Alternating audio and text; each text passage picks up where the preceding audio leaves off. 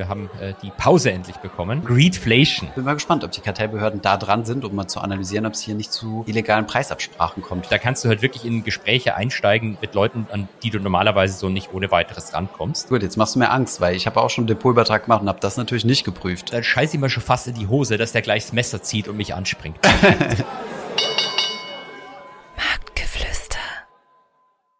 Hallo und herzlich willkommen zum Marktgeflüster Podcast. Wir haben heute eine ganz besondere Folge. Ähm, ich weiß nicht, ob du es wusstest, Holger, aber oh und äh, diejenigen, die das YouTube-Video schauen, ähm, sehen, dass ich mich gerade adäquat vorbereite, weil in der Vergangenheit warst du immer, ja, jetzt fängt er an zu graben, das ist unfair, ähm, war Holger immer äh, gut vorbereitet gewesen.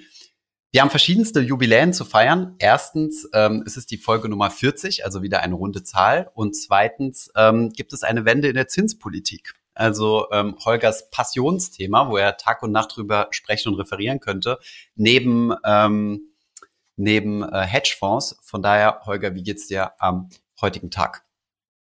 Ähm, mir geht's eigentlich relativ gut, nur dass du mich jetzt mit dieser scheiß Fliege überrascht die ich mir verzweifelt versuche, in panischer Variante nebenbei noch anzuziehen, was mir aber gerade nicht richtig gelingt. Weil ich habe natürlich keine echte, ich bin natürlich die nicht selber, ähm, Aha, sondern hänge mir nicht. einfach Da ist so ein Knopf drin. Genau, äh, ja, oder so ein Haken. Aber jetzt so, so sollte es ungefähr fürs Video passen. Äh, aus wie ein Clown. Ähm, mir, mir, geht's gut, mir geht's gut. Ich, ich komme gerade aus der äh, Vorlesung, habe den ganzen Tag eigentlich Vorlesung gemacht, deswegen bin ich ein wenig ähm, nicht gerade im Flow, was Frau äh, Wächter betrifft. Aber ich habe gesehen, ja. im Sheet, in unserem kleinen Sheet, wo wir uns entlangangeln immer in den Podcast-Folgen, schon entsprechende Kommentare dahinter lassen. Genau, ich bin froh, dass ich das erste Mal eine Zinsentscheidung äh, vor dir mitbekommen habe. Ähm, bei dir stand nämlich noch drin, äh, was die Fed gemacht hat, dann EZB, Fragezeichen, Ausrufezeichen.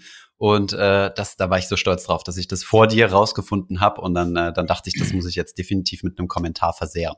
Müssen wir dann gleich hier reinstarten oder machen wir erst unser, unsere anderen Themen, die wir noch haben? Wir können gerne, ähm, wir können äh, gern ganz normal einstarten, ja.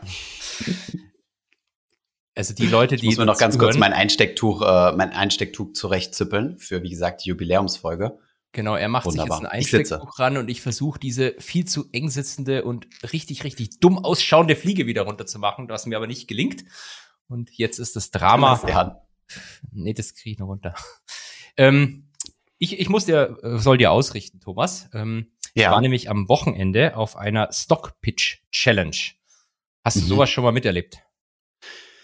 Ähm, nein, ich habe nur mal auf der Börse Stuttgart äh, auf der Invest ähm, ein äh, beim Kohletindern mitgemacht, wo du also quasi äh, Charts gezeigt bekommst, ohne äh, ah. dass, äh, dass gesagt wird, ob es äh, welche welche Aktie das ist, und dann durftest du links oder rechts swipen, also ob du mit dieser ähm, mit diesem Chart eine langfristige Beziehung eingehen würdest oder nicht. Ich dachte schon, du hast Chartraten gespielt, weil da gibt's auch ähm, da gibt's ein schönes Video von Dirk Müller online. Genau, richtig. Wo er mit, mit, einem, mit einem äh, jungen, keine Ahnung, wie alt er ist, 14 oder so, äh, sich battelt, ja. Und auch einen äh, Alternativzusammenschnitt davon. Mhm. Wo er seinen eigenen genau, Tor dann, dann Ach so. Er ist flach, ja. Ja, ja flach, ja, flach, passiert hinten nichts. Geht's gut, hinten geht's gut runter. Ja, das kann nur Dirk Müller sein. ähm, nein. Also genau, ich war ja. bei so einer Stockpitch Challenge und habe tatsächlich danach äh, bin von mehreren Leuten angesprochen worden, die äh, mhm. betont mhm. haben, dass sie äh, treue Marktgeflüster äh, Hörer sind und äh, auch noch der ersten Stunde. Und insbesondere hat sich auch noch jemand gemeldet. Du hast ja mhm. gesagt, äh, 8% Frauen haben wir. Äh, eine davon habe ich jetzt auch kennengelernt. Sie hat äh, explizit mhm. betont, dass die eine von diesen 8% ist. Ah, die eine Frau Und haben wir kennengelernt. Wunderbar. Die, die eine haben wir kennengelernt. Ähm, die, die eine Frau, die die 8% ausmacht. Genau, genau. Und ich, ich soll dich nein, schön grüßen. Nein, Scherz beiseite. Ja, danke schön. Du hast mir auch viele Bilder geschickt, sehr viele Selfies.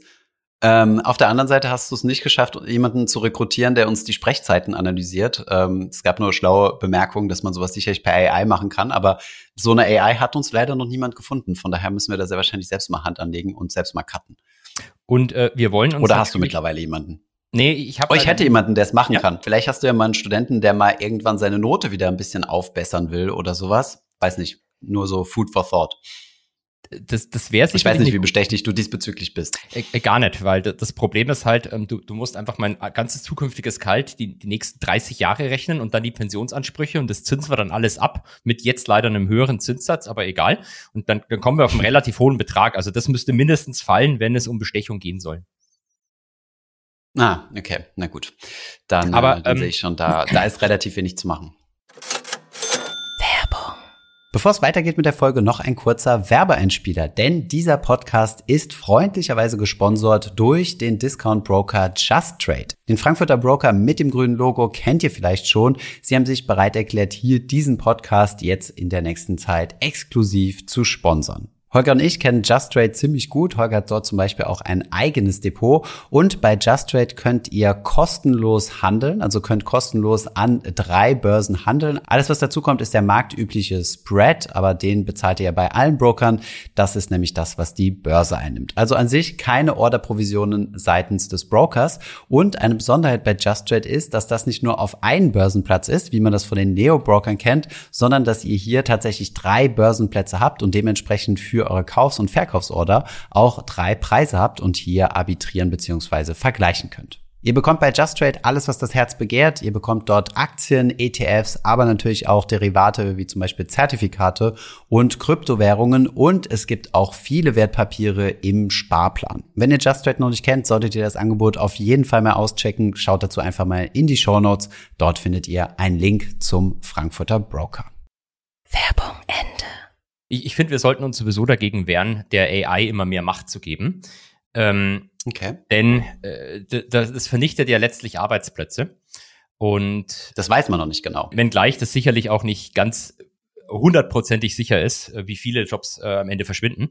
Denn, äh, und ich hatte es dir ja gestern schon äh, diesen kleinen Abschnitt geschickt, Thomas, es gibt so eine mhm. schöne Aussage. Ähm, ich habe eine E-Mail von jemandem bekommen, der schreibt so schön, ähm, dass Keynes, John Maynard Keynes, kennt man vielleicht, schon ja. irgendwie äh, vor fast 100 Jahren oder rund 100 Jahren vorhergecastet hat, dass die industrielle Revolution dafür sorgen wird, dass wir alle nur noch 15 Stunden die Woche arbeiten. Und mhm. der Mensch, der mir das geschickt hat. Und dann hat, kommt der beleidigende Teil? Da kommt der, der beleidigende, beleidigende, Teil für dich, genau. Mhm. Äh, der Mensch, der mir das, das geschickt hat, hat dann so nett formuliert, auch das hat sich natürlich nicht realisiert. Nicht mal die Franzosen hätten das geschafft mit der 15-Stunden-Woche. Mhm. Ja, siehst du mal. Ich wusste es, dass, äh, dass du auf diesen Teil abspielen wolltest. Ja, wunderbar. Ähm, ja, aber, also die Aussage lautet ja, wir sind äh, furchtbar schlecht im Prognostizieren, aber Vielleicht sind wir sogar so schlecht im Prognostizieren, dass selbst die fehlende Prognostizierbarkeit nicht prognostizierbar ist. Und somit ähm, doch, ja. wäre es äh, durchaus möglich, äh, dass eine Prognose doch äh, richtig ist. Das sind, ist dasselbe, wie wenn Jim Cramer sagen würde, er ist bullish auf den Inverse Cramer ETF. So die Verneinung von der Verneinung, die dann zu äh, absurden genau. Schlussfolgerungen führt.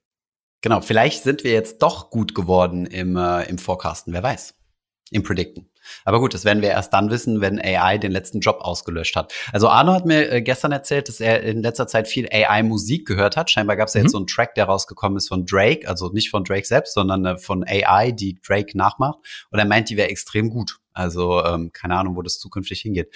Und wir versuchen ja auch immer mehr mit, äh, mit AI mal zu arbeiten. Ich weiß nicht, ob ich das schon leaken darf, aber einer unserer Entwickler, Johann, ähm, hat im stillen Kämmerlein ähm, mal so mit einer AI gespielt, mit einer Finanzfluss AI. Und äh, ich habe keine Ahnung, was dahinter steckt. Er hat mir nur mhm. ein GIF geschickt von äh, einem Eingabefenster, wo man was eingeben kann, wie Finanzfluss zu irgendwas steht oder ob Finanzfluss schon mal zu irgendwas sich geäußert oder geschrieben hat. Und äh, da haben wir in nächste Woche eine Session dazu mit dem gesamten Team und dann werde ich das auch mal kennenlernen, dieses kleine Side-Project von ihm. Bin sehr gespannt. Das hört sich und, äh, tatsächlich. Und ich warte ja immer noch auf die AI, die mich dann irgendwann ersetzt, so dass ich äh, entspannt in Dubai Cocktails schlürfen kann, während andere Leute hier Podcasts und Videos machen. Das ist, glaube ich, gar nicht so fernab. Also du kannst ja wirklich jetzt schon auch äh, Videos generieren, bei denen ein eine AI-generierter Mensch dasteht und was erzählt. Das könnte tatsächlich auf eurer Website dann so sein, ich stelle eine Frage und dann erscheint ein Video von dir, wie du antwortest. Vielleicht lasse ich mir deswegen das, äh, den Bart wachsen, weil ich dann vielleicht besser imitierbar für, für AI bin. Oder so kann ich den Thomas vom AI-Thomas auseinanderhalten. Meinst du? Er muss halt gucken, ob, ob der Bart größer wird. Der AI-Thomas, der wird ja wahrscheinlich eine Konstante haben, wobei auch das eines Tages äh, korrigiert Das kann man ja wahrscheinlich bauen. Ähm, aber äh, ansonsten wollte ich mich eigentlich bei dir noch bedanken. Ähm, Gerne. Weil mir du re äh, äh, relativ viele Tipps gegeben hast für meine persönliche Zukunft. ähm, Erzähl. Ich, ich hatte ja äh, zum Spaß, glaube ich, irgendwann, hatte ich das zum Spaß irgendwann gesagt, dass du, dass du auch noch Coaching machen sollst und ich habe Beziehungscoaching bei dir gebucht und mir das auf mhm. YouTube auch angesehen. Mhm. Ähm, das, das fand ich wirklich einen wichtigen Tipp. Nee, ohne Spaß. Also eine Sache, an die hätte ich selber nicht gedacht. Am Ende hast du gesagt, drei Sachen braucht man, oder? Jetzt äh, habe ich natürlich vergessen, was es war. Eine Patientenverfügung. Ist natürlich wieder so lange her, aber ja, Testament, Patientenverfügung, Vorsorgevollmacht, ja. Mhm. Genau, sowas, sowas brauchen wir noch. Das haben wir bisher noch nicht. Das hast du noch nicht? Okay. Nee. Ich muss tatsächlich sogar äh, gestehen, ich habe beides nicht. Weder Patientenverfügung noch Vorsorgevollmacht. Das ist natürlich äh, schlimm, aber das ist meistens so, die Schuster haben die schlechtesten Schuhe, sagt man doch so schön, oder? Und die Ärzte rauchen. Wie wenn Jim Cramer ja, Aktien empfiehlt, um diese Relation wiederherzustellen. Die, genau, genau. Ich habe dir auch einen Screenshot geschickt. Ich war ja ähm, am Wochenende, war das? Ja, genau, mit dem 1. Mai war ich im Saarland gewesen und äh, war dort in meinem alten Kinderzimmer und mir ist da ein Buch, ich habe äh, leider jetzt das Buch nicht hier und kann es nicht in die Kamera halten, von Jim Cramer in die, ha in die Hände gefallen, aus meinem äh, Jugend- und Kinderbücherregal sozusagen. Und ähm, genau, ja, so kommt alles ans Licht. Äh, so habe ich Aktien gelernt äh, wurde von Aktien angewidert und bin somit äh, zum Propheten für die ETF-Branche geworden. Ich, ich dachte schon, du kommst jetzt und sagst, dass Tim, Jim Cramer ein Seed-Investor noch bei Finanzfluss war. Genau, genau. Ganz early stage, ja. Ja, aber krass, wie lange es den schon gibt, ne? Also, dass ich den ja. als äh, Jugendlicher schon lesen konnte, ist krass. Also, Leute, beim Aktienmarkt geht es überhaupt nicht darum, äh, richtig zu liegen, sondern es geht einfach nur darum, richtige Stories zu erzählen. Und wenn so du mit jeder Story falsch liegst, aber die Story gut ist, dann ist auch okay. Passt. Was letztlich die Existenzberechtigung unseres Podcasts irgendwo ist. Genau, sehr gut, sehr gut. Aber ich, ich Übrigens, echt, äh, da darf ich kurz noch sagen, ich fand spannend das Bild von Jim Cramer auf dem Buch drauf. Der, der sieht genauso aus wie heute. Also ich finde nicht, ja, dass sich das signifikant verändert hat. Ja, ja, ich muss nächstes Mal, wenn ich nochmal dort bin, dann hole ich es mit. Ich war ein bisschen bepackt gewesen und da ich ja nächste Woche zur OMR gehe und dann anderthalb Wochen nicht zu Hause bin, wollte ich jetzt nicht noch so ein Buch mit mir schleppen. Aber ich nächstes Mal hole ich es mit und, äh, und lese mal nochmal rein. Würde mich mal wirklich interessieren, was er damals geschrieben hat. Ähm, und dann gucken wir mal, ob die Prognosen eingetroffen sind. Wobei es geht da eher so um allgemeine Dinge, wie man Aktien bewertet und so Sachen, glaube ich. So, ich, mich dunkel zu erinnern. Ich, ich fände es ja ehrlich gesagt legendär, wenn du im Zug sitzt und das liest und einfach jemand kommt vorbei und, und sieht Thomas vom Finanzlust genau macht ein Foto, wie du Jim Cramer liest. Das ist ja eine ziemlich gute Idee, ja. Keine, keine schlechte Idee. Übrigens, äh, unser Video hieß ja neun finanzielle Fehler, ähm, die deine Beziehung ruinieren können. Äh, Geld in der Partnerschaft.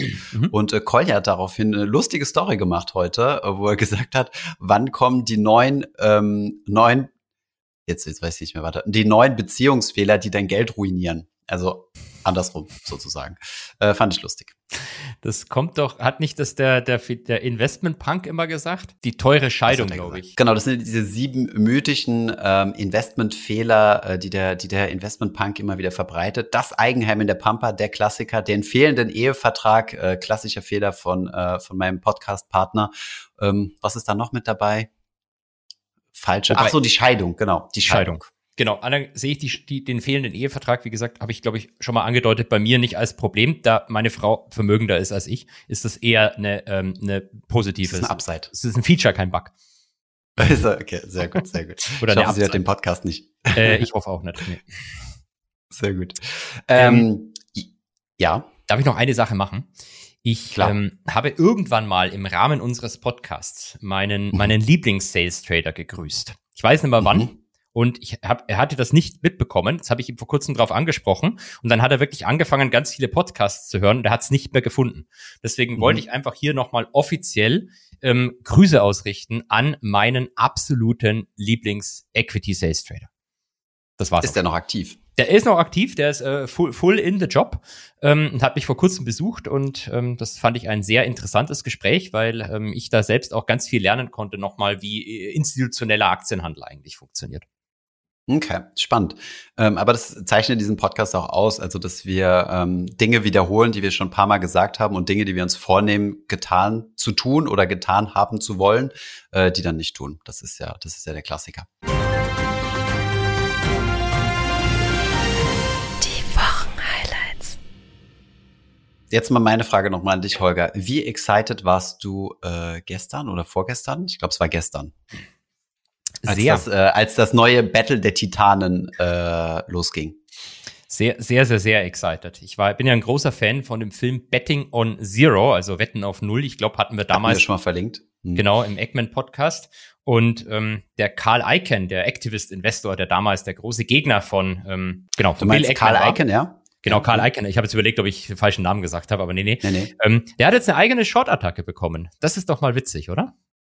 Genau, und zwar die, die jetzt auch schon mittlerweile mindestens zwei, wenn nicht sogar dreimal im Podcast waren, Hindenburg Research, die ja gegen Adani gewettet haben, den großen den großen äh, äh, indischen äh, Oligarchen, ich weiß nicht, ob Oligarchen Indien sagt, aber so stelle ich mir es vor. Sagt man, glaube ich, nicht. Magnat sagt man, glaube ich. Naja, gut, egal. Ihr wisst, was ihr meinen. Äh, und das nächste, gegen wen hat er noch gewettet? Ah ja, gegen Block. Gegen, äh, gegen ja. die Firma Block. Also ehemals ähm, Dorsey. Gegen Jack Dorsey, also, genau, genau von Twitter. Square hießen die, glaube ich, oder? Square, genau, ja. das war der Name. Und jetzt wettet er gegen Paul Eike, äh, Paul sag ich schon, ähm, äh, Karl, Karl, Karl. Karl Icon, oh Gott, die, die Namen, es wird kompliziert. Karl Icon und das ist also schon ziemlich spannend, weil er ist ein Activist-Investor und wird von Activist-Investoren angegriffen. Erstens mal wusste ich gar nicht, dass man gegen ihn wetten kann. Das heißt, er muss ja irgendein börsennotiertes Vehikel haben, das du angreifen kannst. Ja. Ähm, spannende Sache. Erklär mal, was da genau vorgeworfen wird und wie das funktioniert. Also und wer gewinnen wird. Eine Prognose brauchen wir natürlich. Das ist natürlich sehr spannend. Aber er hat äh, ein börsengelistetes Vehikel, das nennt sich äh, äh ICANN Enterprises, ähm, LP, ganz wichtig. Das ist ke keine richtige Aktie, sondern ähm, äh, steuerunschön aus deutscher Sicht meines Wissens. Und äh, mit mhm. diesem Vehikel ähm, investiert er sowohl in, in eigene Fonds als auch äh, hält noch ein paar Firmenbeteiligungen. Also das ist deutlich, deutlich ähm, komplexeres Konstrukt, würde ich sagen, als der klassische Feeder, den wir damals beim Bill Eggman besprochen haben, der einfach nur in einen mhm. seiner Fonds investiert, in den einzigen, den er hat. Ähm, das ist hier eher ja. so eine fast schon Industrieholding. Ähm, mhm. der, der Chart, glaube ich, sieht auch nicht so top aus. Und ähm, die, der, der Vorwurf ist im Wesentlichen, dass die Bewertung von diesem Ding völlig absurd ist. Es würde mit einem massiven Premium zum, zum Net Asset Value handeln.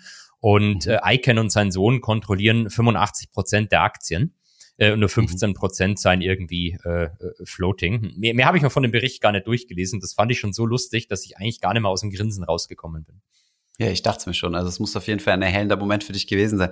Wie sieht denn das aus mit dem Konstrukt von Eggman, wo du drin bist? Also quasi ja. der damals gegen, äh, gegen Icon ge gefightet hat. Könnte, könnte man das theoretisch auch shorten? Äh, Pershing, ja, Pershing ist eine mhm. Aktie. Pershing kannst du theoretisch auch shorten, ja. Okay. Ähm, handelt halt mit sehr starken Discount zum Net Asset Value im Vergleich zu Icon, der halt mit einem extremen Aufgeld handelt. Deswegen weiß ich nicht, wie, hm. wie sinnvoll das ist, das zu shorten. Ähm, Hast du die Zahlen noch im Kopf? Ich glaube, das waren so über 200 Prozent oder so, ne? Also 200 Prozent, wo der Wert über dem inneren Wert, also dem NAV liegt. Bei Icon, ähm, mhm. ich, ich hätte jetzt gedacht, ja, wir sind so schlecht im Podcast. Ich dachte, es sind 80 Prozent, 85. Aber wahrscheinlich habe ich mich vertan. Ähm, genau, das waren die 85 Prozent, die ihm gehören an dem Ding. Genau, über, über 200 Prozent, zwei, ich habe gerade aufgemacht nebenbei, 218 Prozent Premium, sagen sie, ähm, würde das Ding mhm. im Vergleich zum letzten berichteten Net Asset Value ähm, handeln.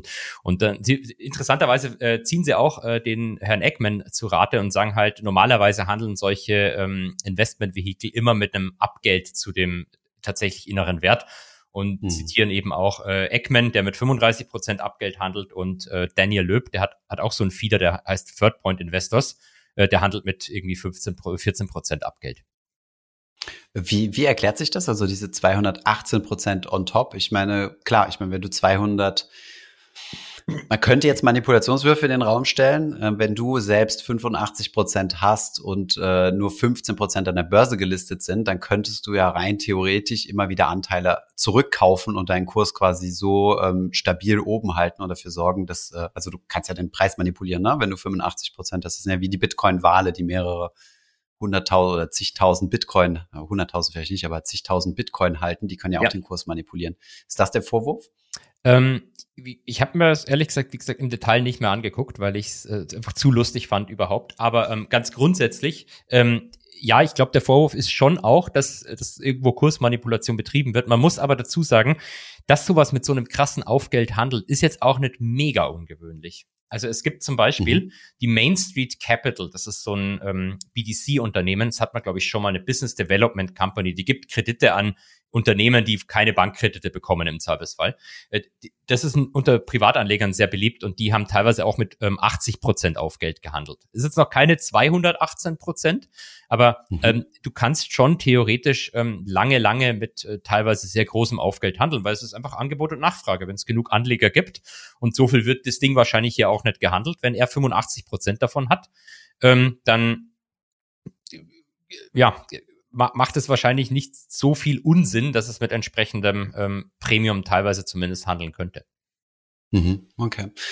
Ja, aber der, die, ich glaube, die, die Konsequenz war relativ schnell. Ich glaube, der Kurs ist, äh, ist ziemlich eingestürzt. Ich habe es mir im Detail jetzt nicht angeschaut, aber ich habe irgendwo gelesen, 40 Prozent äh, Verlust hat er gemacht auf seine, auf, sein, auf seine Gesamtposition. Also war auf jeden Fall eine gute Wette von Hindenburg. Wie, wie denkst du denn, oder weißt du, wie sowas aufgebaut wird? Ich glaube, bei so einem Nischen, bei so einer Nischenaktie, das ist ja nicht mal eine Aktie, sondern du sagst ja eine LP, ähm, da gibt's ja dann keine Banken, die da per se oder per, per Default quasi ähm, Short-Produkte draufsetzen. Das heißt, du musst ja dann eine Bank suchen, die dir dieses Produkt speziell für dich baut. Ne? Genau. Du musst im Zweifelsfall ähm, entweder du findest jemanden, der dir die Aktie leiht, was du natürlich machen kannst, was mhm. bisschen gefährlich ist, zumindest es mit großem Volumen zu machen, wenn halt nur 15 Prozent von dem handeln. Weil Karl Icahn ja. hat ja bewiesen bei, bei dem Kampf gegen Eggman, dass er auch gern mal so einen Short Squeeze erzeugen kann. Ähm, mhm. dann, dann trifft sich halt extrem. Ähm, was natürlich immer geht, ist, dass du eine Bank findest, die dir äh, einfach äh, in Anführungszeichen Short-Produkt auf aussetzt, mit dir irgendeinen Swap oder sonst was macht. Ähm, mhm. Man könnte noch nachgucken, ob die Anleihen haben. So haben sie es ja bei der Adani, glaube ich, gemacht. US-Dollar-Anleihen stattdessen ja. geschortet. Ähm, weiß ich nicht, ob das hier jetzt auch der Fall ist. Ähm, ist aber interessant, dass sie, dass sie sich den, den Karl Aiken eben rausgesucht haben, weil es ja jemand ist, der das vermutlich jetzt nicht so ohne weiteres auf sich sitzen lassen wird, sondern irgendeinen Weg findet, ähm, wie er den Hindenburg-Menschen vielleicht wehtun kann. Ja, ja, das finde ich auch spannend. Ne? Also Activists, äh, die sich gegenseitig angreifen, das hat man so, glaube ich, auch noch nicht gesehen. Also ähm, schon relativ spannend. Das muss ja an sich gibt es ja sehr wahrscheinlich genug Targets, auf die man wetten kann. Also die müssen sich ihrer Sache schon sehr, sehr sicher sein, weil genauso wie du sagst, also äh, erstens mal ego-seitig und zweitens mal, ähm, was, was seine Macht und das, das bewegte Vermögen, also das oder das Vermögen, was er ja. bewegen kann, angeht, äh, kann er, glaube ich, schon ziemlich viel, äh, ziemlich Druck ausüben. Aber okay. Wobei, Vielleicht wollen sie zum, äh, zum ultimativen ähm, Nordstern der, der Activist-Investoren sich, äh, sich mausern. Und dann müssen sie natürlich, äh, ist wie beim Boxen, ja, du musst den aktuellen Weltmeister herausfordern. Genau, den musst du niederschlagen. Ähm, was natürlich wirklich der Fall sein könnte, ist, dass das einfach auch so ein, so ein Medien-Stunt äh, ist. Also sie waren, sind vielleicht short, das werden sie ziemlich sicher sein, aber dass das vielleicht gar nicht so eine große Position für die ist, sondern dass sie einfach in die Medien kommen wollen. Weil als, als Activist kannst du ja, ähm, entweder findest du halt wirklich Betrug oder du machst einfach nur äh, greifst Aktien viel an, Lärm. die viel, genau, machst viel Lärm, greifst Aktien an, die viel von Privatanlegern gehandelt werden, die dann verkaufen. Ähm, und dann musst du halt einfach bloß bekannt sein. Dann ist es gut, wenn in der Zeitung dann da steht, ah, das waren damals die, die, die haben den Karl Icahn auch geschortet. Mhm. ist wie bei Viceroy. Ja. Viceroy war halt nicht, nicht die, die zuerst ähm, Wirecard Short waren, sind aber trotzdem die, die man jetzt immer damit verbindet. Ah, der Fraser. Die am lautesten waren. Genau, mhm. der, der war doch Wirecard Short. Ähm, gab andere Fonds, die keine Presseinterviews geben, die, die äh, teilweise sechs, sieben Jahre zuvor schon Wirecard Short waren, aber die, von denen liest du halt wenig. Sechs, sieben Jahre zu früh. Sechs, sieben Jahre zu früh, das ist richtig. Hat sie ziemlich viel Geld gekostet, die Short-Position so lange aufrechtzuerhalten. Aber nochmal zurück zu Icon. Also ja. ich hoffe zumindest für Hindenburg, dass sich das gelohnt hat, weil ich meine, der Schaden für ihn ist ja trotzdem erheblich. Also dadurch, dass ja alle anderen Investoren dann auch verkauft haben oder zumindest einen großen Teil, und wenn es wirklich zu einem 40 Prozent Abschlag gekommen ist, dann äh, hat es ja einen massiven Einfluss auf Icon. Das heißt, es wäre dann ziemlich ärgerlich, wenn die nur, in Anführungszeichen, äh, nur die PR gewinnen und nicht viel Geld und sich damit einen gigantischen Gegner machen. Ja. Ja, also ja, krass. ich dachte ehrlich ja. gesagt, dass es gar nicht mehr so äh, die, die Zeit für solche großen großen Battles ist. Also früher hat man ja immer deutlich mehr von feindlichen Übernahmen gehört. Da gibt's ja mittlerweile so viele Absicherungen, dass du feindliche Übernahmen so gut wie gar nicht mehr sehen kannst. Aber es gab ja so eine, dass es die quasi nicht mehr gibt. Ähm, aber genau, es gab ja immer so, so, so Jahrzehnte, wo, wo du permanent solche Hostile Takeovers hattest. Und äh, es gibt ja auch ein relativ gutes Buch, hatte ich glaube ich schon mal erwähnt, Gods at War, oder? Ja. ja. Gibt, gibt, noch, gibt noch ein anderes, ähm, wo es so, so um diese Private Equity Schlachten sozusagen ging. Und ähm, das erinnert so ein kleines bisschen daran. Ne? Das passt, also gefühlsmäßig passt das gar nicht so in das Jahrzehnt rein, aber spannend, ja. Dann drücken wir mal die Daumen. Für wen? wen für wen sind wir? Weiß nicht, bist du bereit, 300 Dogecoin zu wetten? ja gut, ich meine, das Problem ist, beide werden das irgendwo überleben. Ne? Ich glaube nicht, dass Icon pleite gehen wird. Im schlimmsten Fall verliert er seine 15 Prozent, die an der Börse sind, aber seine Anteile an der Firma hat er immer noch.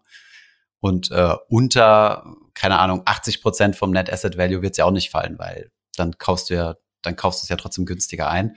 Und Hindenburg, naja, gut, die werden sich sehr wahrscheinlich auch abgesichert haben, dass sie nicht hops gehen. Also sollte schon passen. Aber für wen sind wir jetzt? Mal. Für wen bist du jetzt? Bist du für Karl Icahn oder für Hindenburg? Mir ist es egal, aber ich glaube, ich bin meistens so für die Underdogs, die, äh, die, die wachsen. Von daher wäre ich eher für also Hindenburg. Hindenburg. Okay. Äh, Bill genau. Eckman hat auf jeden Fall auch einen Tweet gestern Abend noch abgesendet, ähm, dem er so ein bisschen nachgetreten hat gegen Icahn. Hm. Ja, gehört sich ja so, ne, als Erzfeind. Genau. Mit was machen wir weiter? Ich würde sagen mit Marktnews, oder? Okay. Wir haben auch noch das Thema Geldmarktfonds, das würde ja. ich aber kurz mal hinten anstellen. Ähm, wir behandeln es aber trotzdem noch, definitiv. Und ähm, genau. Erzähl mir was über amerikanische Mutual Banks. Die First Republic Bank, ähm, wie vielleicht alle am Wochenende mitbekommen haben, die ist jetzt gone und äh, wurde übernommen von, der, der beste Witz, den ich gelesen habe, war JP Morgan. Ähm, Ähm, Mehr Gewinn. Was witzigerweise äh, oder witzig gelöst worden ist. Also der Einlagensicherungsfonds hat die First Republic übernommen. Damit mhm. konnte man das Eigenkapital, also die Aktionäre, ausradieren. Dann hat man die guten Stücke alle an JP Morgan verkauft und für das schlechte ähm, äh, Loan, also Kreditportfolio, haftet jetzt der Einlagensicherungsfonds zur Hälfte für potenzielle Verluste. Also ähm, JP Morgan hat da, glaube ich, einen ganz guten Deal rausgeholt und wird jetzt noch eine größere Bank. Und vielleicht werden sie noch größer, weil wir reden ja schon über die nächsten ähm, potenziellen Regionalbanken, die es zerlegen könnte. Pac West oder Western Alliance. Also alles mit West im Namen habe ich irgendwo auf Twitter gelesen. Ist, ist nicht gut im Moment zu haben. Western Union. Western Union. Net, Net West in UK. hoffentlich die Net.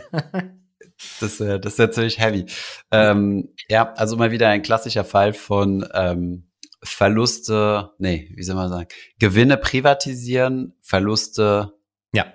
äh, äh verteilen oder wie heißt das? Oder verstaatlichen ähm, oder wie das, äh, nee, ähm, nee. vergesellschaften. Ja, ich, ich, ich, ich auch mir, mir liegt jetzt auch gerade nicht auf der Zunge. Aber da gibt's ja auch wunderbare Memes dazu. Okay, ich kenne jetzt die Details ehrlich gesagt nicht, aber ich glaube, Jamie, Jamie Diamond ist nicht jemand, den du gerne am Verhandlungstisch äh, gegenüber hättest, sondern eher auf deiner Seite.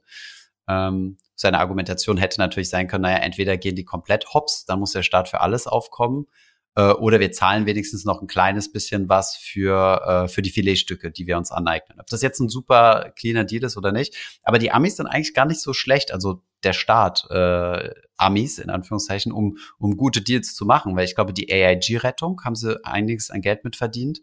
Und, die Deutsche Bank ähm, mitgerettet. Haben Sie die Deutsche Bank mitgerettet? Ja, die Deutsche Mit Bank. Mit AIG, ach so. Ja, genau, indirekt, weil die dann die Credit Default Swaps an die Deutsche Bank auszahlen konnten.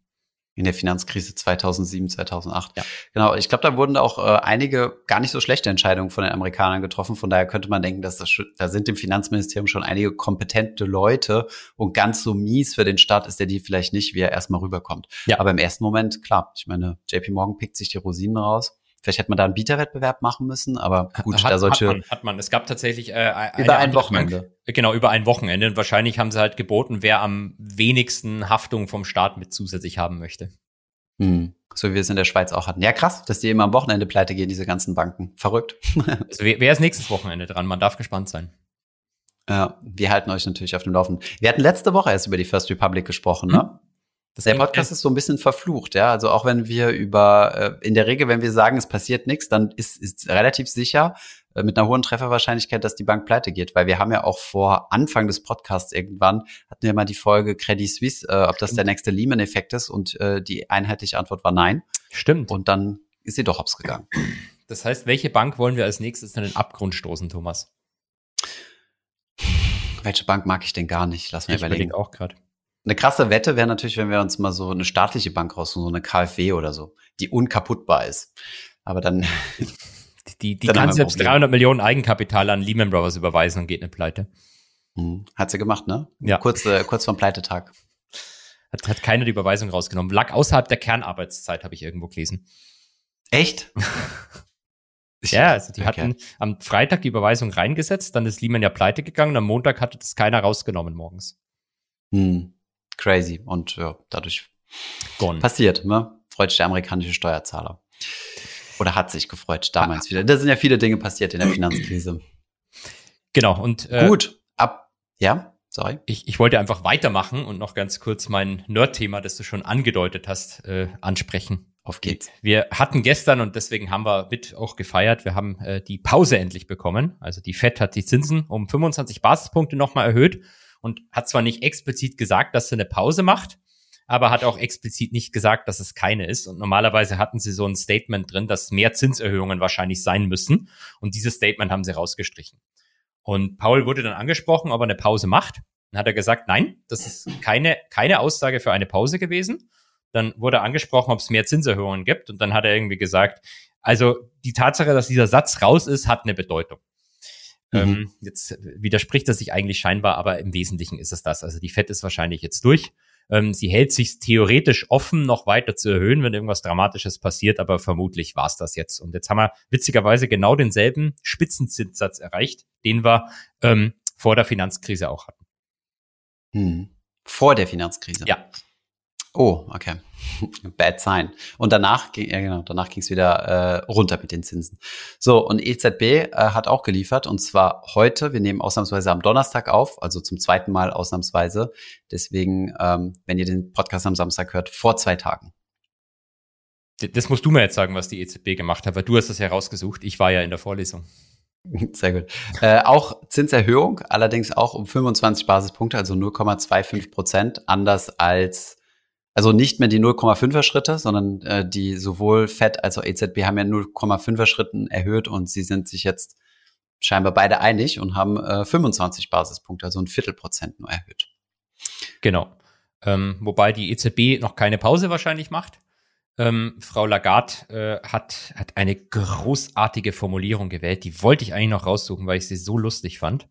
Ähm, ich gucke mal schnell, ob ich sie noch finde. Aber äh, sagen wir mal so, der Markt erwartet mindestens eine weitere Zinserhöhung bei Lagarde noch. Das, Und das, sie hat- äh, die, das Ja. restliche Viertelprozent, was wir uns jetzt gespart haben, statt den 0,5. Genau. Einmal machst du halt zweimal 0,25. Genau. Und sie hat da, ich finde das Zitat nicht mehr, aber sie hat explizit gesagt, ähm, dass das keine Pause ist, was man, was man jetzt im Moment sieht. Dementsprechend kannst du davon ausgehen, also mindestens eine kommt noch und damit Es ist ja auch keine Erhöhung, also es ist ja auch keine Pause, sondern es ist nur eine Abschwächung der Erhöhungen Genau. sozusagen. Ne? Aber, Aber jetzt muss ich halt mir sagen, gefragt, sie wurde halt provokative gefragt, These. ob man das als Pause interpretieren kann. Aber ja, sorry, deine These, deine provokative These. Nein, provokative These ähm, sind wir normalsterblichen Bürger, die gerne Lasagne essen und Mascarpone. Ähm, kleiner Augenzwinker an diejenigen, die die Inflation im Blick behalten. Ähm, der Zentralbank völlig egal, weil die Inflationssteigerungsraten haben ja abgenommen, aber wir sind ja immer noch in der Inflation, je nachdem, was man sich anschaut, zwischen 5 und 7 Prozent. Ähm, ja, könnte man natürlich die These aufstellen. Ich, ich, ich würde äh, der verurteilten Straftäterin beispringen und sie ein bisschen supporten. Also das, das generelle Problem ist ja, dass äh, sich Geldpolitik und Zinserhöhungen immer verzögert auswirken. Dementsprechend, jetzt hast du das Problem, wenn du die Zinsen zu stark erhöhst, stürzt du uns in eine Rezession. Wenn du sie zu wenig stark erhöhst, dann bekämpfst du Inflation. Die am Inflation nicht genug. Genau. Mhm. Und jetzt äh, ist, weil sich halt das erst ein paar Monate verzögert auswirkt, ist es halt jetzt echt schwer einzuschätzen, wann du stoppen sollst. Hm. Ja, das war ja auch damals das Argument gewesen, um die Zinsen nicht zu erhöhen am Anfang. Also Genau. die Inflation ist ja relativ sprungartig angestiegen und dann hieß es, nein, es ist transitory. Dann wurden ein bisschen die, äh, die Zinsen angehoben und es hieß, ja, ja, das wird schon einen Effekt haben und dann ist die Inflation noch weiter gestiegen. Dann hieß es ja, der Effekt dauert halt jetzt noch ein bisschen, bis der einsetzt. Und dann irgendwann war so Panikmodus so, so hoch wie es geht, schnell, ASAP. 75 Wir Basispunkte, erhöhen. let's go. Genau, genau. Und ähm, ja, jetzt jetzt kühlt sich das wieder ab. Ich bin ein bisschen, ich bin, äh, ich bin wirklich gespannt, wie sich das Ganze auswirken wird und äh, ob wir jetzt, ähm, ob wir jetzt an eine Hochphase kommen. Ähm, das wirkt, also man sieht es ja überall, ne? Also diese, diese, die, die, die Zinsen spielen echt überall rein. Ja, hat der Aktienmarkt sich gefreut eigentlich heute? Ich habe gar nicht reingeguckt, natürlich nicht. Ähm, ich glaube, Dadurch, dass die Zinserhöhungen langsam langsamer gegangen sind. ja, der Aktienmarkt freut sich nicht. Ich habe gerade nachgeguckt. Äh, wir sind äh, Stand jetzt so fast ein Prozent im Minus im S&P. Hm. Ähm, was aber vermutlich eher damit zu tun hat, dass wir wieder Panik ums US-Bankensystem gerade schieben und dass es reihenweise Banken gerade zerlegt, zumindest kurstechnisch erstmal. Ja, stimmt. Ja. ja, ich bin mal echt gespannt, wie das mit den Mutual Funds weitergeht. Du hast ja mal deine Analyse gemacht, dass es äh, vor allem mit den äh, mit der Weiterentwicklung der Büro des Büroimmobilienmarktes in den ja. USA gibt es da irgendwie News? Äh, bisher oder Glaube no nicht. News, Bad News. Äh, nee, umgekehrt. No News, Good News. no News, Good News. Äh, bisher, glaube ich, gab es jetzt keine weiteren signifikanten Pleiten oder dergleichen, außer die paar Defaults, die wir damals schon aufgezählt haben, wo eben Brookfield und Blackstone teilweise auch mit ihren Fonds dabei waren. Ähm, das ist was, das sich im Zweifelsfall wahrscheinlich noch über die nächsten Monate entwickeln wird. Hm. Okay, spannend. Viel Bewegung im Markt aktuell.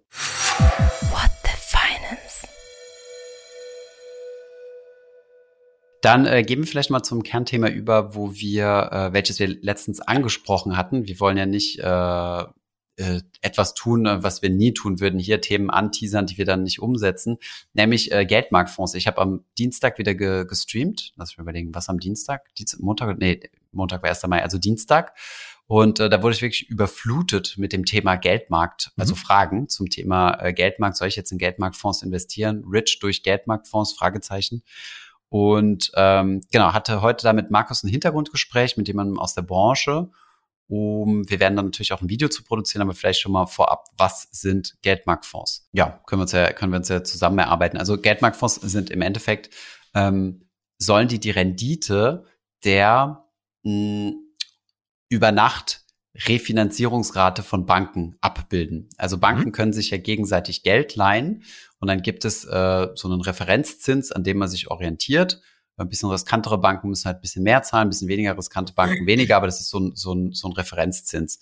Ähm, vielleicht sagt den äh, etwas älteren Zuhörern und Zuhörerinnen der Begriff Libor etwas ähm, oder auf Euro bezogen der Euribor. Das war mal so ein Zins, der ähm, der manipuliert wurde. Das lief, lief nämlich früher folgendermaßen ab. Die Banken haben sich zusammen telefoniert und haben gesagt, ja, bei mir kostet so eine Overnight oder unsere Overnight Rate ist so und so. Und der andere, ja, unsere Overnight Rate ist so und so. Und das wurde quasi per Konsensus gemacht. Warum? Weil das ja Interbankengeschäfte waren, also sogenannte OTC-Deals. Das heißt, du konntest von außen nicht draufschauen, wie auf so eine Aktie, wo du den Kurs siehst.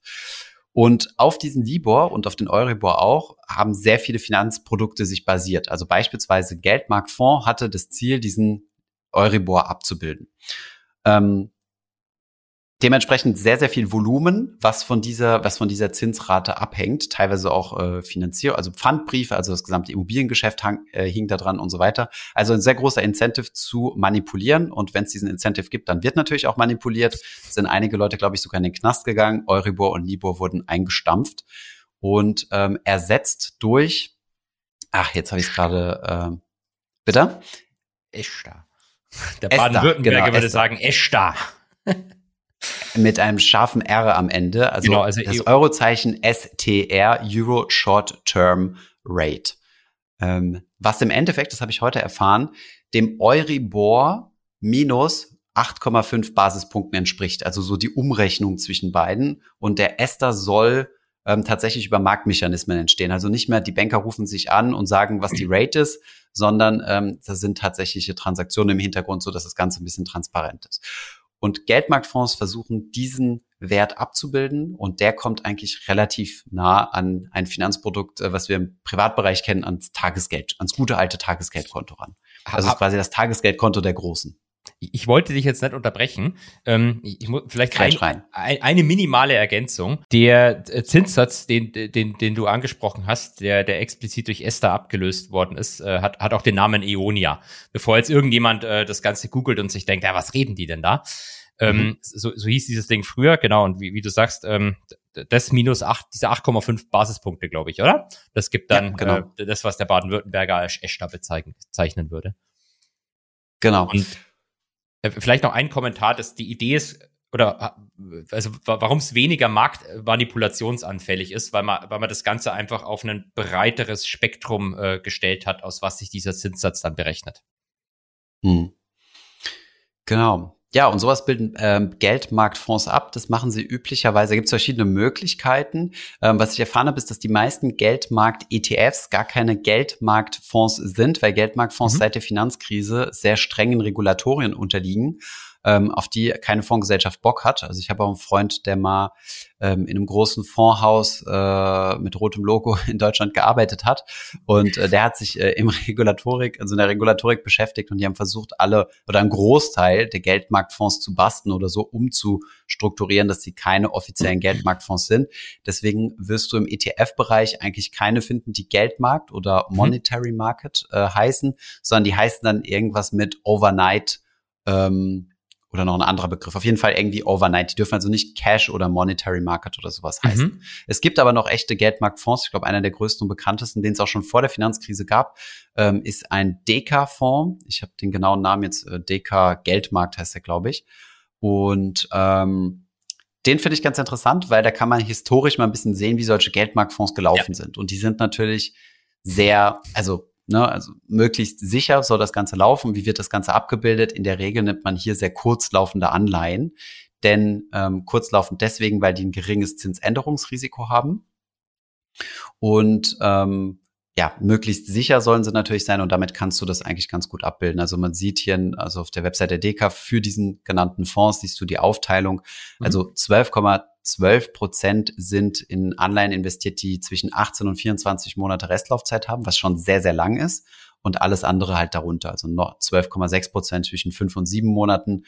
Und das ist natürlich immer das Ziel, Anleihen zu kaufen, die noch sehr, sehr wenig Restlaufzeit haben. Ähm, davon gibt's aber auch nicht unendlich viel am Markt. Ja. Und die ETFs handeln ähm, oder die ETFs ähm, bilden das Ganze einfach über Swaps ab. Also die meisten Geldmarkt-ETFs, die ihr finden könnt, die wie gesagt nicht Geldmarkt-ETFs heißen, die bilden einfach nur diesen äh, ESTA plus äh, acht, äh, achteinhalb Basispunkte ab und ähm, machen das über ein Swap-Geschäft. Mhm. Ganz einfach und ähm, haben den entsprechenden Trägerportfolio zugrunde. Ich habe mir gerade mal die Performance angeguckt. Die sieht ja, ja. Ähm, wenn man die Y-Achse weglässt, sieht es ja schon aus wie, du hast es, glaube ich, mal schön gesagt, der Bernie Madoff Gedenkchart. Das beim Stream ähm, wurde das so genannt, ja. Aber die, die, ähm, äh, wenn man die Y-Achse dazu nimmt, wird man halt nicht reich damit. Also ich gucke gerade von 1994 ist dieses mhm. Ding bis 2014 um 50 Prozent gestiegen. Das heißt, äh, 20 Jahre 50 Prozent, das ist nicht so viel. Dann hatten wir negative kurzfristige Zinsen, dann ist es gefallen mhm. und seit letztem Jahr ist es jetzt eigentlich wieder am Steigen, weil wir jetzt wieder ähm, positive kurzfristige Zinsen haben. Genau. Und ich glaube, deswegen interessieren sich die meisten Menschen auch dafür. In der Vergangenheit hat es sich halt nicht gelohnt, in Geldmarkt zu investieren, weil du quasi die, die Refinanzierungszinsen weitergegeben bekommst und die waren halt einfach mal negativ gewesen. Und warum soll ich in Finanzprodukte investieren, was mich auch Geld kostet? Also dieser ja. DK-Fonds kostet 22 Basispunkte, also 0,22 Prozent. Jetzt nicht so viel. Im ETF-Bereich kriegst du es um die 0,1 Prozent. Ähm, warum soll ich denn mein Geld irgendwo investieren, wo Kosten sind und ich eine sehr sichere Negativrendite habe? Und hier lautet die Antwort natürlich, naja, wenn ich über 100.000 bin, also ähm, 100.000 Euro Einlagensicherung, dann fange ich natürlich an, über solche Dinge mir Gedanken zu machen, wo kann ich mein Geld sicher parken, aber ohne ein Kontrahentenrisiko der Bank zu haben. Ähm, also das ist die Logik. Und jetzt wird Geldmarkt halt wieder in ganz großen Anführungszeichen attraktiv, das dahingehend, dass du wieder mit einer positiven Rendite rechnen kannst. Ähm, die ESTA-Zahlen werden auch von der Deutschen Bundesbank veröffentlicht. Die letzte Veröffentlichung war vom 3.5., also von gestern, also mhm. am Mittwoch. Und da lag der Wert bei 2,896 Prozent, also rund 2,9 Prozent. Damit kann man also rechnen, plus die acht Basispunkte, also genau, sind wir, sagen wir mal, grob gerechnet bei 2,9 Prozent.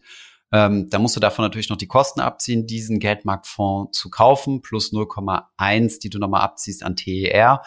Und dann hast du ungefähr die Rendite, mit der du derzeit rechnen kannst, ähm, aufs Jahr gesehen. Ne? Wenn, angenommen, die Zinsen bleiben konstant. Wenn die Zinsen natürlich jetzt steigen oder fallen, dann hat das natürlich auch einen Einfluss. Und dementsprechend liegst du mit so einem Geldmarktinvestment etwas über dem Tagesgeld, wo du derzeit so Top-Angebote jetzt rechnen wir mal die Log-Angebote raus, die du nur als Neukunde bekommst, liegst du irgendwo bei zwei, zweieinhalb Prozent, die du da irgendwo schon kriegen kannst. Und damit bist du mit dem Gold Geldmarktfonds ein Gold besser auch nicht schlecht. ja, ein Goldmarktfonds. Äh, nee, bist du damit ein bisschen besser aufgestellt. Ähm, allerdings, ob es den Hassel wirklich wert genau. ist, weil du musst es ja auch noch ein bisschen im Blick behalten, hast theoretisch sogar noch ein Kontrahentenrisiko mit dem mit der Swap-Partei, ähm, auch wenn das natürlich komplett abgesichert ist, also hinterlegt. Genau, das jetzt nur mal soweit zum Verständnis. Das wäre jetzt auch mein Gedanke gewesen. Also bevor ihr darüber nachdenkt, ob überspitzt formuliert ihr jetzt 1000 Euro in so einen Geldmarktfonds investiert, da ist es, glaube ich, wahrscheinlich noch einfacher, Tagesgeldhopping zu betreiben oder wie du sagst, sich so ein Nicht-Lockvogel-Angebot zu holen, ähm, weil es im Servicefall deutlich weniger aufwendig ist. Das Lockvogelangebot sind schon ganz gut. Ähm, wir rechnen nur nie mit diesen Angeboten, weil wenn du den Nachteil hast, dort schon Kunde zu sein, bist ja benachteiligt und außerdem hast du auch keinen Bock, permanent neue Konditionen zu eröffnen. Und äh, das fairste Angebot ist eigentlich immer das Bestandskundenangebot, finde ich. Wenn beide halt stark auseinanderfallen, dann weißt du halt, na gut, die sind einmal lieb zu dir, bis du bei denen bist und dann nie wieder. man, man kennt es. Und man kennt ähm, es, genau. Äh, ich habe das tatsächlich, weiß nicht, ob ich schon mal. Das erzählt. Tagesgeld als One-Night-Stand sozusagen, weißt du? Äh, ein in interessanter Vergleich, den du da ziehst. ähm, Ich wollte nämlich gerade sagen, ich weiß nicht, ob ich schon mal erzählt hatte, ich hatte das in der Zeit bei Goldman tatsächlich sehr exzessiv gemacht, aber nicht Tagesgeldhopping, sondern Girokontenhopping, um die halt immer wieder 50 um die Prämie zu Euro abzugreifen. Genau. In der, nee. in der Mittagspause. Hast du so schlecht verdient? Ja, Hast du so schlecht verdient genau. dort und so viel Zeit gehabt, ja. Der, der, Stundenlohn war gut. In der Mittagspause, die es nicht gab, fünf Minuten zur Post drüber gelaufen, Postident damals noch gemacht, wieder zurück, 100 Euro verdient. Mhm. Musst du bloß ah. aufpassen, dass du nicht über die Grenze kommst, wo du dann Steuern drauf zahlen musst im Jahr. Echt? Wo ist diese Grenze? Ähm, ich, äh, jetzt ist wieder peinlich. Ich glaube, die ist bei 200 und dann ist so ein ganz komischer Betrag. Also es ist kein runder hm. Betrag. Mhm. Ähm, äh, Lass mal einen Brandbrief an Lindner schreiben, wo wir sagen, dass Prämienhopping steuerlich begünstigt ja. werden sollte, weil es kurbelt ja die Wirtschaft an. Äh, um ehrlich ähm, zu sein, wenn ich den Satz noch sagen darf, ich glaube, dass da ganz viele Leute Steuerhinterziehung betreiben. Also ihr müsst ja, wenn ihr auch Depotüberträge macht, dann kriegt ihr so einen Wisch dann meistens, dass ihr das versteuern ja. müsst. Und das ist eben zu versteuern ab dieser Grenze, die mir gerade nicht einfällt. Ich glaube, das weiß fast niemand. Also ich glaube, da wird so viel von diesen Depotprämien nicht versteuert. Hm. Ist das wieder so ein safer Tipp wie mit deinem Handy, mit deinem, äh, mit deinem ja. iPhone? Kann ähm, nein, vielleicht wollte ich gerade sagen, also vielleicht warst du damals zu arm gewesen, aber ich glaube, deutlich rentabler ist es, Depot-Hopping zu betreiben. Ähm, wenn du nämlich ein, ein, anständiges Depot hast, also gibt es äh, Depotbanken, die immer wieder Aktionen fahren, wo du einen Prozentsatz auf deine auf dein Depotvolumen bekommst, da kannst du mal schnell über 100 Euro kommen. Kannst du, also es ist immer gecapped nach oben, also du kannst jetzt nicht ein paar Millionen umziehen, aber kann, kann, man, äh, kann man schon ein kleines bisschen was mitnehmen. Administrativ natürlich eine absolute Katastrophe, weil ihr bei jedem Umzug immer darauf achten müsst, dass die die richtigen Einstandskurse mit einbuchen. Und viele Banken kriegen das, warum auch immer, nicht auf die Reihe. Und dann habt ihr gar keine Einstandskurse drin. Dann sind eure Wertpapiere einfach so da. Und dann wird's mit der Steuer richtig unangenehm. Da müsst ihr nämlich jedes Mal nachweisen, zu wie viel ihr gekauft habt. Und das bei jedem Depotübertrag. Also ich würde vom Depothopping abraten, außer ihr habt wirklich übertrieben viel Zeit beispielsweise ihr arbeitet bei Goldman, dann, ähm, ja, dann könnt ihr das machen. Dann darfst du aber keine externen Depots haben, deswegen kam das damals nicht in Frage. Ah, und was, was aber tatsächlich beim Depotübertrag auch noch passieren kann, da äh, hat mir äh, eine Dame namens Lisa O ihr Leid get, äh, getan. es kann, es kann echt sein, dass die mal eine Aktie vergessen oder verlieren. Und Echt? Oh. du musst halt wirklich nachzählen. Ja, ja, also bei, bei, bei ihr war es, ich hoffe, ich darf das sagen, bei ihr war es, ähm, ich glaube, eine BlackRock-Aktie, die nicht ankam. Und das fiel ihr dann erst Wochen oh. oder Monate später auf. Ähm, oh. Und sie hat sie jetzt bekommen, aber äh, zwei Dividendenzahlungen stehen noch aus. Die landen ja auch irgendwo im Nirvana zwischen den beiden no Banken. Und das musst du jetzt erstmal rausfinden, von wem du die am Ende kriegst. Shit, okay, ja, das ist, äh, okay, gut, jetzt machst du mir Angst, weil ich habe auch schon Depotübertrag gemacht und habe das natürlich nicht geprüft. Immer nachzählen. Also die Anzahl der Anteile. Okay, crazy. Hm, verstehe. Es gab ja mal so einen Sparkassenmitarbeiter, glaube ich mal, der mal irgendwie in die Medien gekommen ist, der, glaube ich, mehrere hunderttausend Euro durch Mikroabbuchungen auf sein eigenes Konto ja. äh, verdient hat. Also er hat irgendwie dort gearbeitet und hat dann irgendwie bei älteren Leuten oder so immer mal ein paar Euro abgebucht und, äh, und hat damit einen riesen Schaden entstehen lassen. Also ja. echt. Das ist aber clever, es weil wenn ich, wenn ich zwei Cent abgebucht bekomme, dann in der Hotline anrufen, wo ich dann 15 Minuten in der Warteschleife bin, ähm, mache ich vielleicht nicht. Hm. Also verwerflich ja. und gehört in die Hölle, aber ähm, der Gedanke ist eigentlich clever.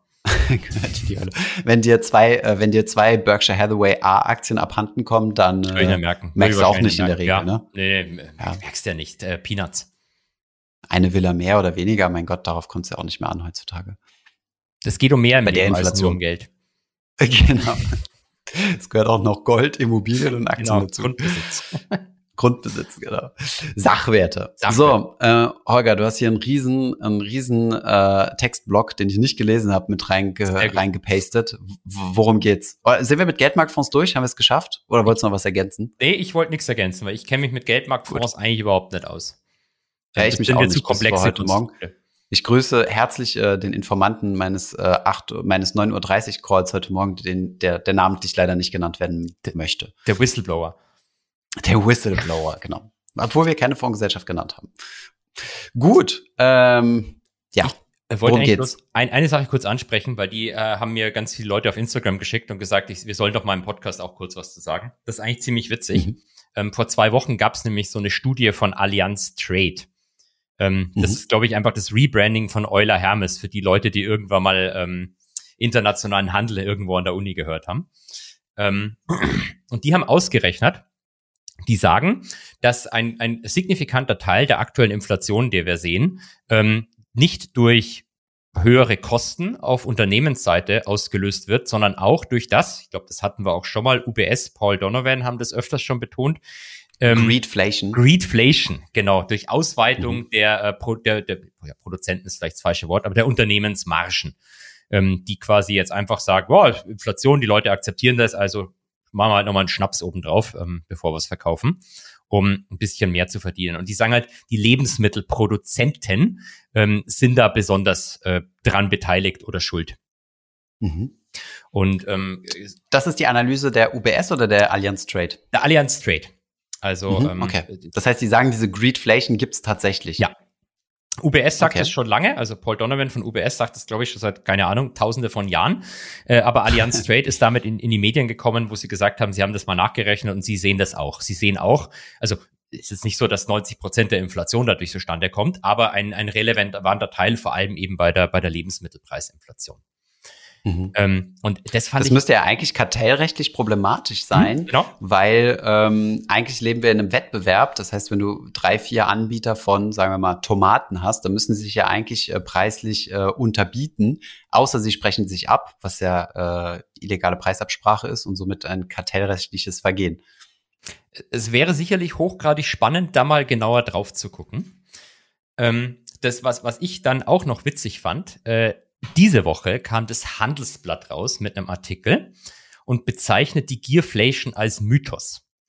Mhm. Ähm, ja, das habe ich auch gesehen, die Headline, ja. Genau. Und ich, ich habe mir dann tatsächlich die Mühe gemacht und habe den Artikel gelesen. Und ähm, das war tatsächlich, das war wirklich lustig. Also lest bitte diesen Artikel und lest danach das von Allianz Trade.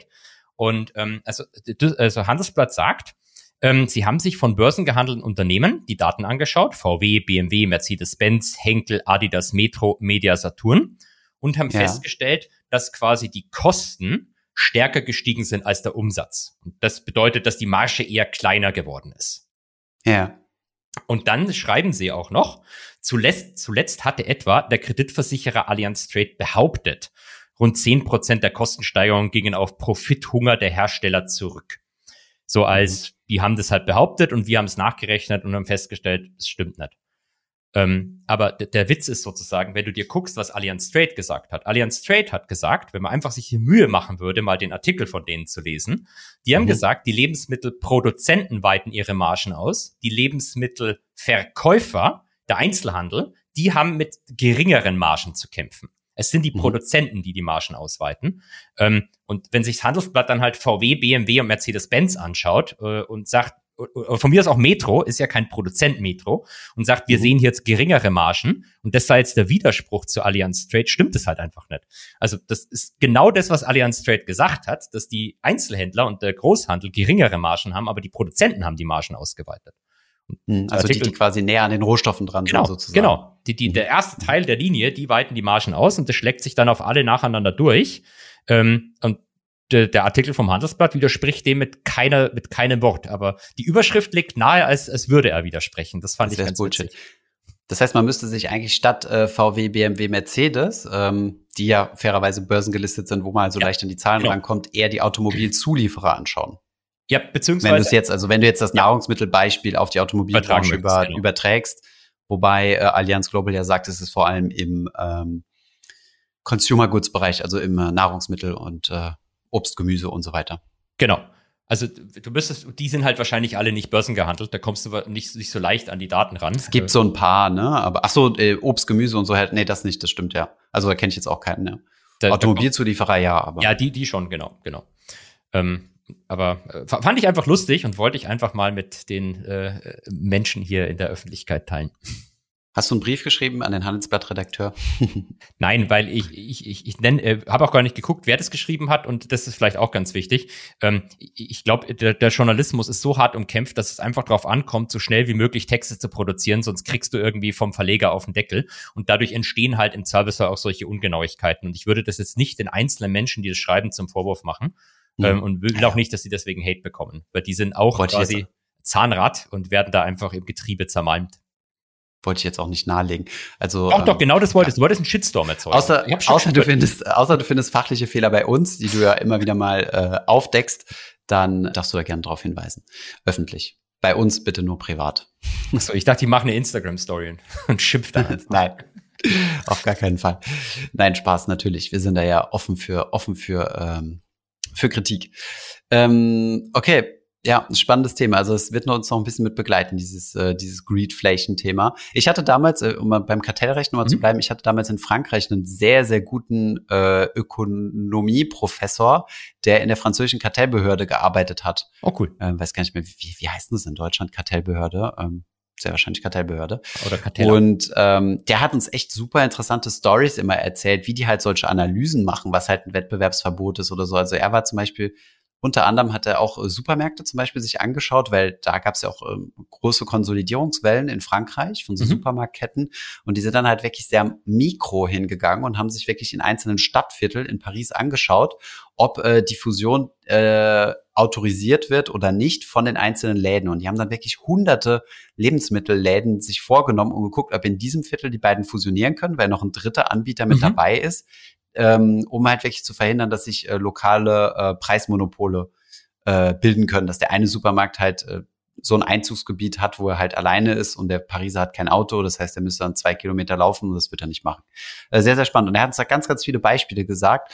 Ähm, also so die Arbeit von Kartellbehörden finde ich schon sehr beeindruckend. Deswegen finde ich es immer so ein kleines bisschen schade, wenn immer so pauschal gesagt wird, ach ja, die wollen nur unsere unsere M&A-Deals platt machen, so Stichwort äh, Activision, äh, Blizzard und äh, und, äh, und Microsoft. Mhm. Ähm, von daher ja, bin mal gespannt, ob die Kartellbehörden da dran sind, um mal zu analysieren, ob es hier nicht zu illegalen Preisabsprachen kommt. Weil nur so könntest du ja rein theoretisch diese Greedflation durchbringen.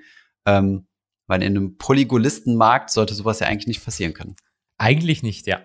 Ähm, der andere Punkt ist vielleicht auch noch, äh, deswegen ist, glaube ich, vielleicht auch sinnvoll, dass wir das hier genannt haben. Ähm, das funktioniert natürlich auch nur so lange, wie das der, der Konsument mitmacht.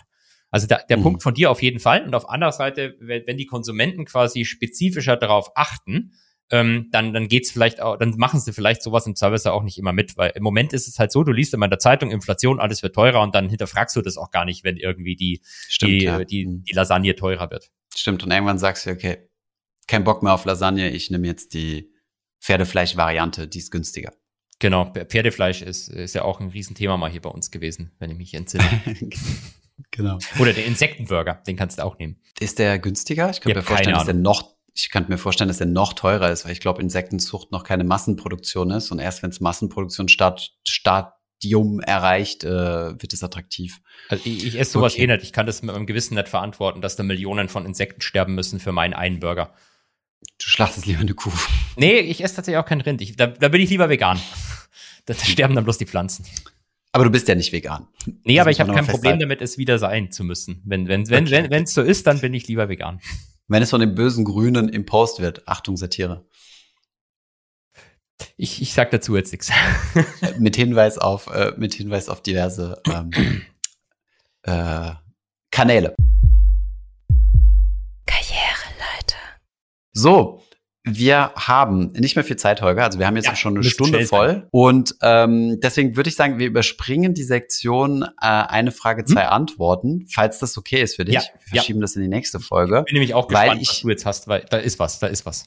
Da ist was. Nein, wenn wir, ähm, wir hatten ja letzte Folge, glaube ich, über LinkedIn gesprochen, wenn ich mich nicht irre. Und ein sehr smarter WHU-Student hat mich dann direkt äh, kontaktiert und äh, auf LinkedIn hat eine Anfrage geschickt und hast gesagt, du hast im Podcast gesagt, dass du ja jeden addest. Von daher ähm, adde ich dich jetzt einmal. Habe ich gesagt, unbestechliche Logik. Ähm, und jetzt ist ja mein Kontakt.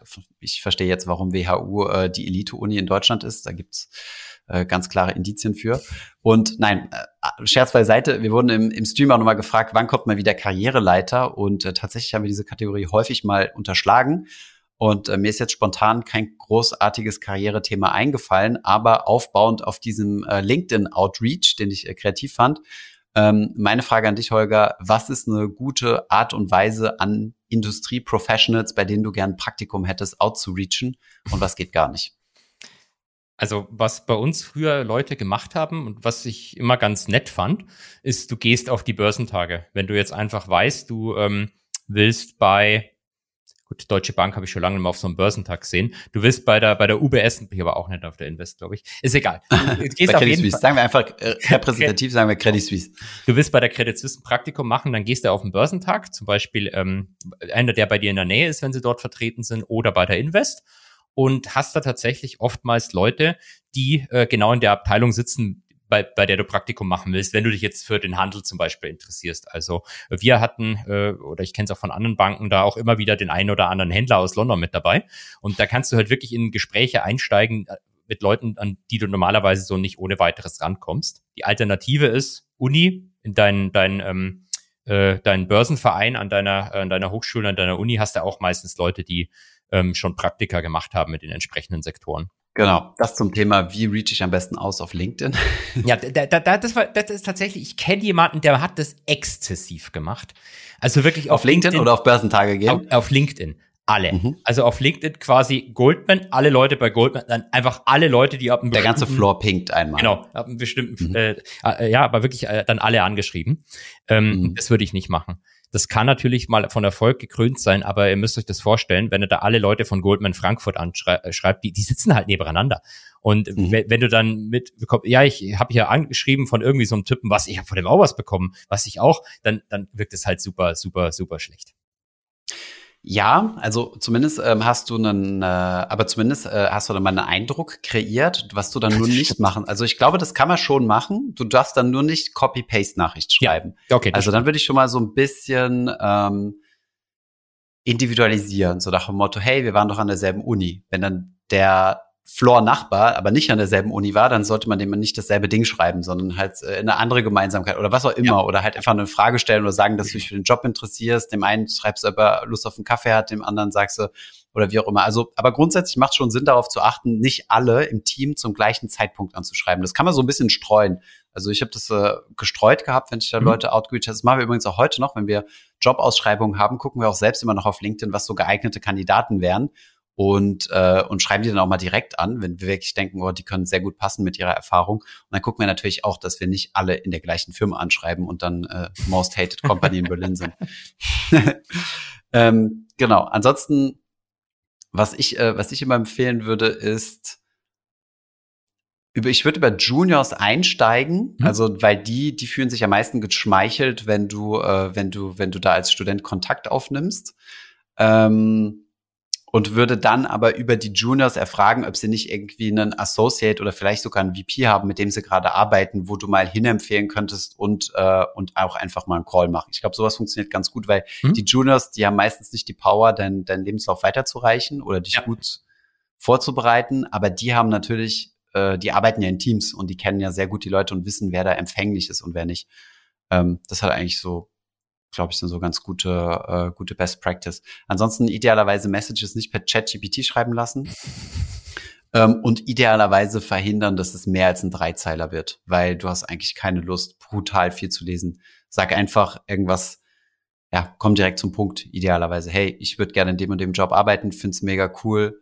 Ähm, können wir uns mal zu diesem Thema austauschen, würde gern lernen, wie das geht oder wie ich da reinkomme ja. oder so. Halt Abgesehen, du hast an derselben Uni studiert wie ich, Punkt.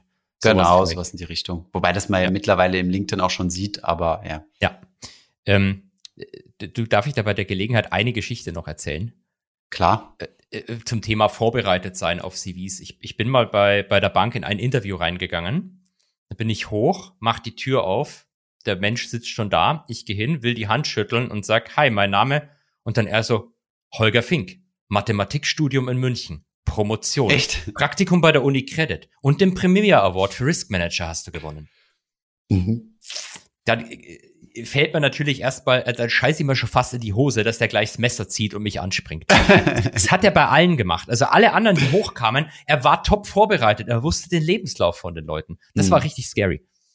Ja, genau, aber das dann so, so rauszuhauen ist natürlich, ja. ähm, du, das, ich, das würde ich ein bisschen mehr ähm, dezenter machen. Also schon gut, so vorbereitet zu sein, aber dann würde ich dann zum Beispiel sowas sagen wie, also so im Gespräch und so, meistens hast du ja dann noch so die Rubrik am Ende, weißt du, so hast du noch Fragen und so, ja, mich würde mal interessieren, meistens kommen dann so Fragen wie, wie ist denn eigentlich der Joballtag ja. oder sowas, weißt du, das, was in jedem guten Bewerberguide mhm. drin steht. Viel kreativer ist es dann natürlich, wenn du sagst, ich interessiere mich übrigens auch voll für das Thema Risk Management. Ähm, ich habe ja gesehen, Sie haben doch dann einen Award gewonnen, oder weiß nicht, ob du ja. direkt duzt.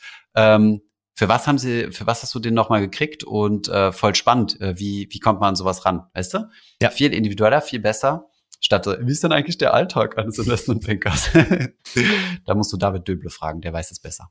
Der kostet aber 5000 Euro, glaube ich. Das stimmt.